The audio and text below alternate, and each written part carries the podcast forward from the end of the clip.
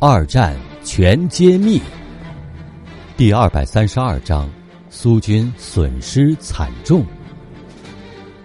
二月八号，苏军西南方面军所属的第六十集团军攻占了库尔斯克。二月九号，又攻占了比尔哥罗德。二月十六号，沃罗涅日方面军以三个集团军的兵力击败了由德军原山地步兵师第一师师长兰茨将军指挥的兰茨战役集群。攻占了乌克兰工业重镇哈尔科夫。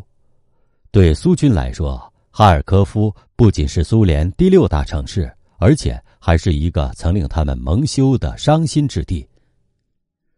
就在九个月之前，苏军西南方面军向在哈尔科夫的德军发动攻击，结果却撞上了实力强大的德军克莱斯特集团军集群，苏军的损失惨重。被寄予极大希望的苏军向哈尔科夫进攻战役，却变成了德意志军队的进攻战役的序曲。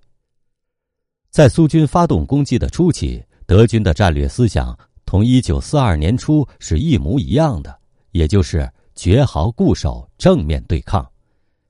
希特勒对这种防守的效果十分迷信，因为正是这个策略使德军。在一九四二年初免于崩溃，但一九四三年的苏军已非昔日可比。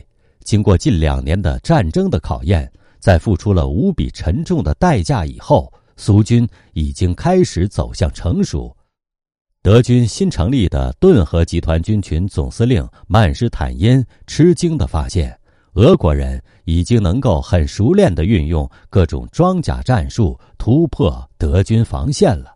防守他们要比一年前困难得多，尤其是在兵力差距如此大的情况下。